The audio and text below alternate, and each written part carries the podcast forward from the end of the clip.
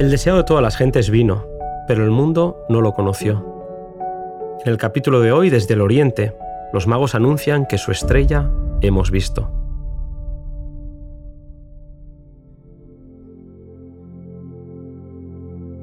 Los magos del Oriente eran filósofos que estudiaban las manifestaciones de la providencia en la naturaleza. Eran hombres rectos y honrados por su integridad y sabiduría.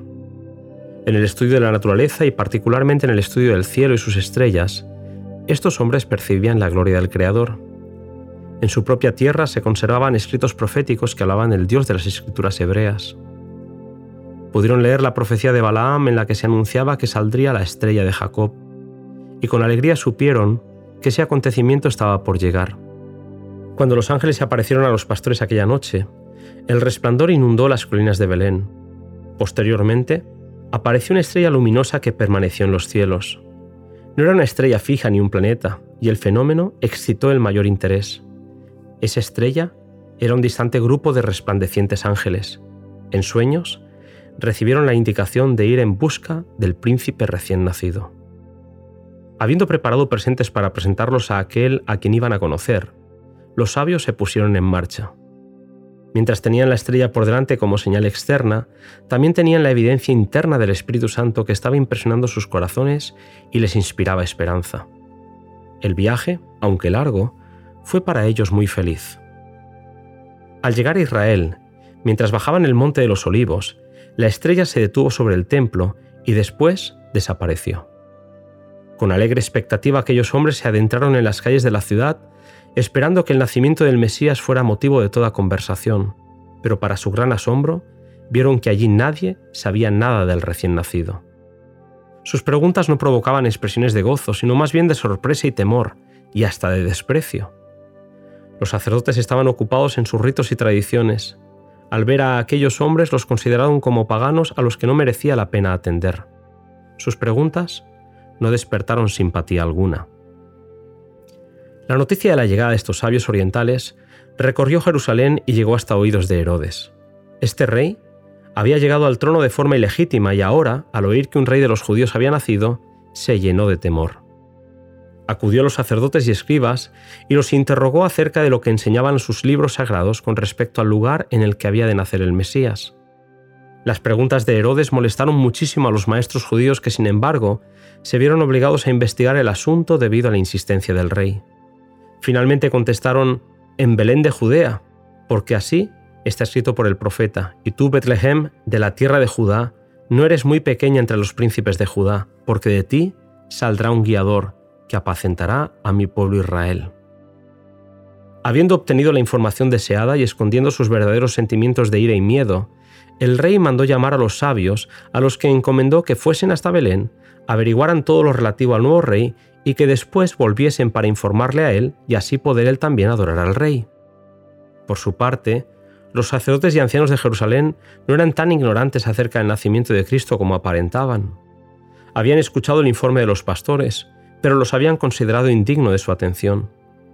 Cuando los sabios aparecieron diciendo que su estrella habían visto, el orgullo y la envidia cerraron la puerta a la luz. Desde su punto de vista era totalmente imposible que Dios los hubiera pasado por alto para comunicarse con pastores ignorantes y gentiles incircuncisos. En su obstinación, los sacerdotes indujeron al pueblo a considerar el interés en Jesús como una excitación fanática, mostrando desde aquel momento un rechazo que poco a poco se iría convirtiendo en un odio arraigado contra el Salvador. Los sabios salieron solos de Jerusalén, para su alegría, la estrella volvió a brillar guiándolos hasta Belén. Reflexionaban incrédulos acerca de la indiferencia que habían encontrado entre los líderes de Israel. Al llegar a Belén, tampoco encontraron ninguna guardia real protegiendo al recién nacido. Ellos no habían recibido ninguna indicación del humilde estado de Jesús como la que había sido dada a los pastores, y al llegar al lugar indicado vieron a Jesús acostado en un pesebre y a sus padres, humildes campesinos sin educación, como únicos guardianes del bebé. Aún así, postrándose, lo adoraron. Bajo el humilde disfraz de Jesús, reconocieron la presencia de la divinidad y le entregaron los regalos que habían traído para él, oro e incienso y mirra. Cuando acabaron de adorar al rey, habiendo recibido en un sueño la orden divina de no volver a comunicarse con Herodes, emprendieron el viaje de regreso a su país evitando Jerusalén. Por su parte, José también recibió la orden de huir a Egipto, ya que se le avisó de los planes perversos del rey Herodes, que viendo que los sabios no regresaban, empezó a impacientarse y a sospechar que los judíos habían confabulado con estos hombres para ocultarle información. Donde la astucia había fracasado, ahora emplearía la fuerza. Envió de inmediato soldados a Belén con órdenes de matar a todos los niños menores de dos años, y la ciudad de David contempló las escenas de horror que siglos antes habían sido predichas por el profeta Jeremías. Voz fue oída en Ramá, grande lamentación, lloro y gemido. Raquel, que llora a sus hijos, y no quiso ser consolada porque perecieron. Este acto de crueldad fue uno de los últimos que ensombrecieron el reinado de Herodes. Poco después de la matanza de los inocentes, cayó bajo ese mano que nadie puede apartar y sufrió una muerte horrible.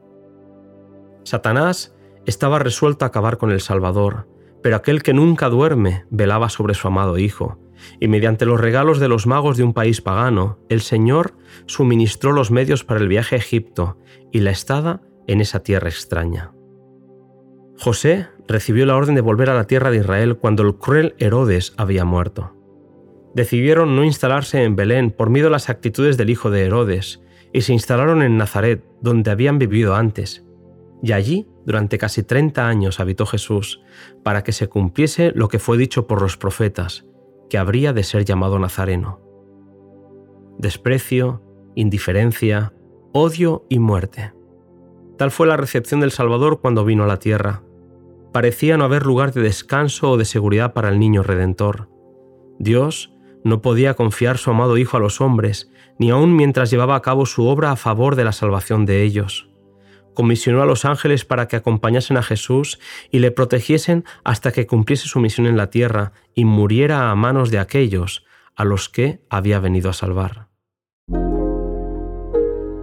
En el siguiente capítulo, queridos amigos, Elena White nos habla de la niñez de Cristo.